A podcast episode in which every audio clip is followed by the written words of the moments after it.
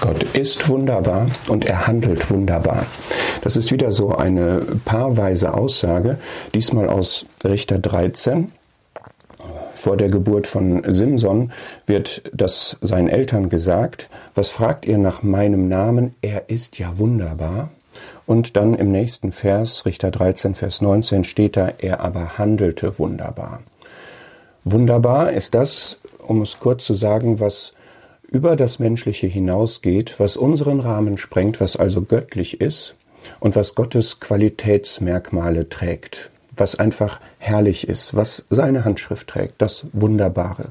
Das können herrlich schöne, das können aber auch herrlich schreckliche Dinge sein. Auch im Gericht verherrlicht sich Gott und auch das ist wunderbar. Ja, Gott ist wunderbar. Jesaja 9, sein Name ist wunderbarer.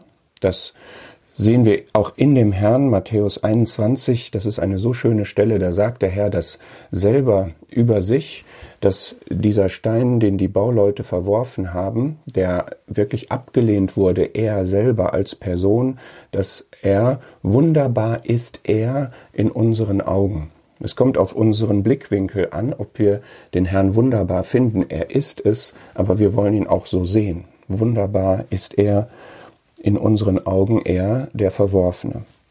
Und er handelt auch wunderbar. Der Herr hat wunderbar gehandelt hier auf der Erde in seinem ganzen Leben. Er hat auf eine ganz schrecklich wunderbare Weise Gott offenbart am Kreuz. Und das Buch Hiob ist voll von solchen Aussagen, Hiob 5, Hiob 9 zum Beispiel, der Großes und Unerforschliches tut, Wunder ohne Zahl. Hiob war jemand, der dieses Wunderbare von Gott besonders erkannt hat, der auch am Ende gesagt hat, das ist zu wunderbar für mich.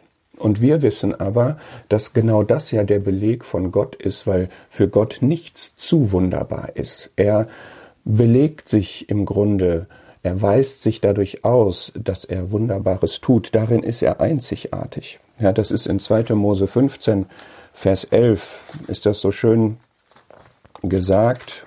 Ja, ich schlage das mal auf. Wer ist dir gleich unter den Göttern?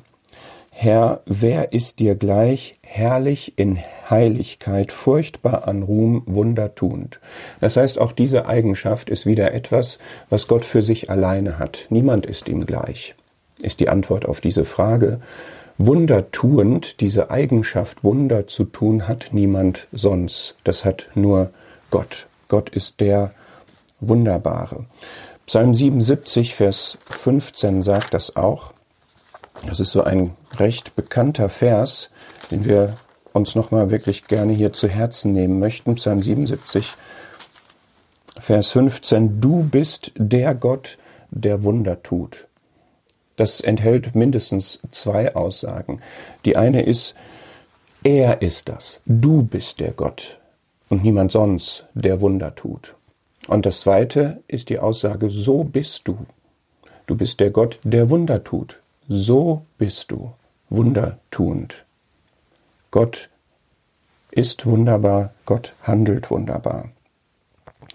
Und das ist etwas, das wir auch wieder für unser Gebetsleben ernst nehmen möchten. In der Apostelgeschichte haben die ersten Christen das gemacht. Die hatten den Herrn erlebt und sie waren in einer Zeit gewesen, wo Gott durch Wunder sich bezeugt hat. Er hat sich in dem Leben des Herrn Jesus durch Zeichen und Wunder bezeugt. Das steht in Apostelgeschichte 2. Und die ersten Christen haben diesen Gott gekannt und zu diesem Gott gebetet. In Kapitel 4 sehen wir dieses gemeinsame Gebet, wo sie sich auch darauf berufen, dass Gott so handelt und das auch erbitten von ihm.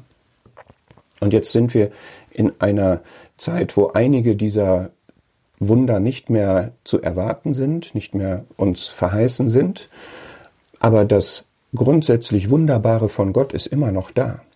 Und es ist eben ein Zeichen des Wirkens des Heiligen Geistes, dass Wunderbares geschieht. Wunderbares nämlich in dem Sinne etwas, was wir Menschen nicht gestalten können, etwas, was unsere Fähigkeiten überschreitet.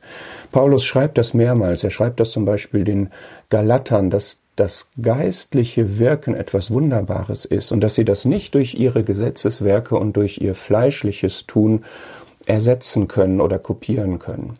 Er sagt das auch im Philipperbrief, dass es eine Erweisung des Geistes gibt. Das heißt, etwas wie der Geist in uns verändernd wirkt und unter uns wirkt. Ich rede jetzt über solche Dinge wie der Geist spricht zu uns durch sein Wort. Er wirkt Versöhnung zum Beispiel, er wirkt Veränderung, er wirkt Belebung, er wirkt Überführung. Ja, das sind alles wunderbare Dinge, die wir Menschen nicht hervorbringen können. Und so wollen wir uns ihm aber gegenüberstellen im Gebet und wollen das auch von ihm erwarten, dass erstens er jenseits der menschlichen Möglichkeiten seine Möglichkeiten hat und zweitens, dass das auch ein Beleg davon ist, dass er da ist und dass er wirkt.